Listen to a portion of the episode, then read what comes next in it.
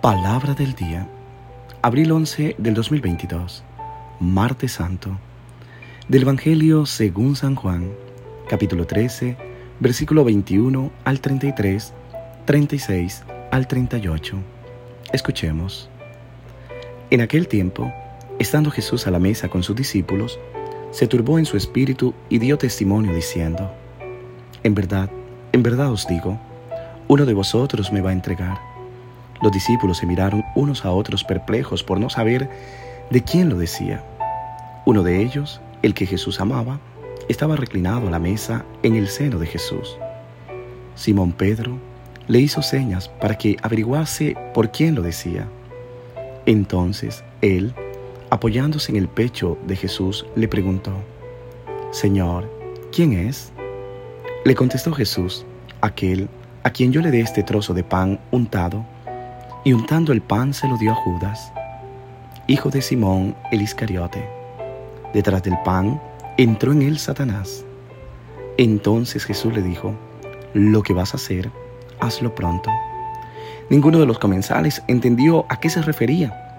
Como Judas guardaba la bolsa, algunos suponían que Jesús le encargaba comprar lo necesario para la fiesta o dar algo a los pobres.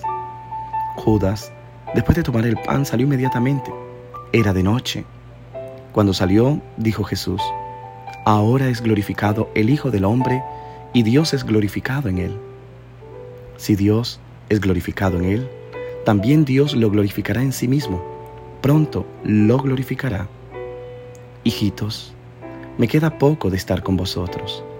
Me buscaréis, pero lo que dije a los judíos os lo digo ahora a vosotros donde yo voy, no podéis venir vosotros.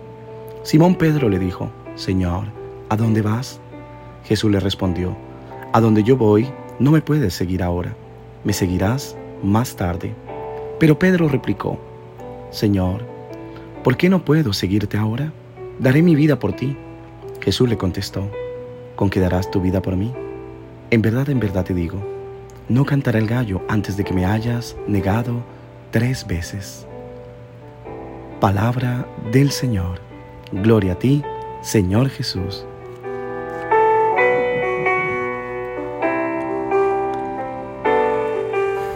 ¿Qué tal mis queridos hermanos y hermanas? Una vez acompañándote en la meditación de la palabra. En este día pido a Dios te bendiga, sane tus heridas, sane tu sufrimiento, que el Señor sane todo lo que estás viviendo física y espiritualmente. Que el Señor obre con su poder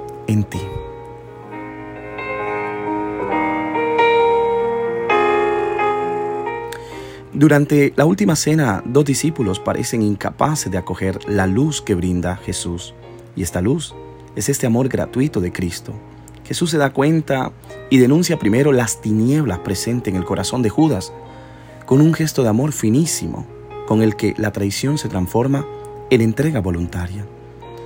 Pero luego está también Pedro, preso de su voluntad de poder, convencido de que puede y lo que es peor, que quiere dar la vida por el Maestro. Ni siquiera él escatima. Si en Judas vemos el mal del que somos salvados, en Pedro debemos reconocer más bien el bien del que el Señor Jesús debe salvarnos. El primero y el último de los discípulos representan bien nuestra humanidad que tropieza ante el don de Dios, un don que no podemos negar, como intenta hacer Judas ni conquistar como trata de hacer Pedro.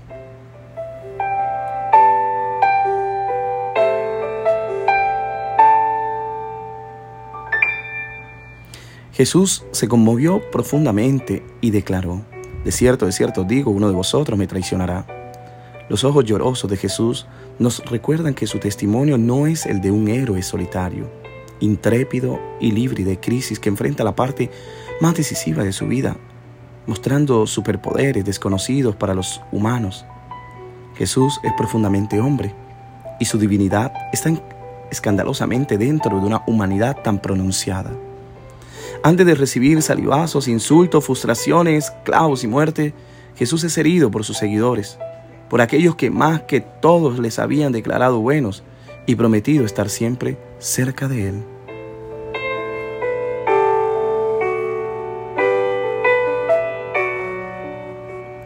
Poco importa saber el nombre del traidor, porque todos son Judas en esa noche, ya que incluso huir es una traición. Simón Pedro le dice, Señor, ¿a dónde vas? Jesús le respondió, a donde yo voy, tú no puedes seguirme por ahora, me seguirás después. Pedro dijo, Señor, ¿por qué no puedo seguirte ahora? Daré mi vida por ti. Jesús respondió, ¿darías tu vida por mí? De cierto, es cierto, te digo, el gallo no cantará antes de que me hayas negado tres veces. Sabemos, sin embargo, que el esfuerzo que hacemos para estar junto a Él no es para siempre. La vida cristiana es aprender poco a poco a no huir más, a no traicionar, a no negar. Sin embargo, hay una cosa que puede impedir la gracia y es la decisión de cerrarse al perdón. Habrá una segunda oportunidad para todos ellos, pero solo Judas quedará fuera de esta posibilidad, porque no se deja alcanzar por el perdón de Jesús.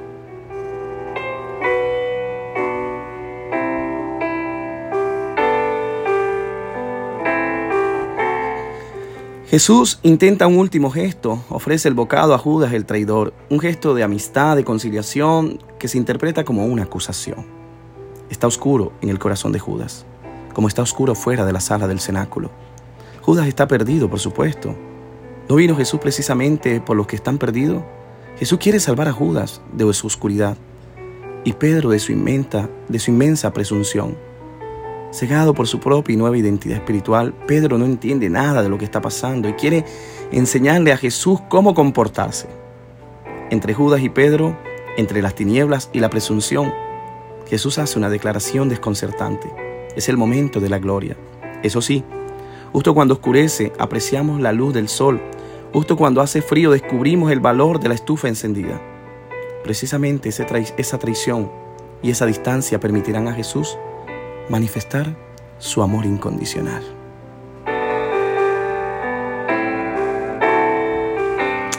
Mis queridos hermanos, dos personajes, dos historias distintas, dos discípulos en los cuales podemos estar tú y yo. No rechacemos el amor de Dios, no rechacemos su perdón, no rechacemos la conciliación. Vayamos a Él, vayamos que Él nos espera. Que Dios te bendiga en el nombre del Padre, del Hijo y del Espíritu Santo. Amén. Te deseo como siempre que tengas un bendecido día y no olvides de rezar por mí.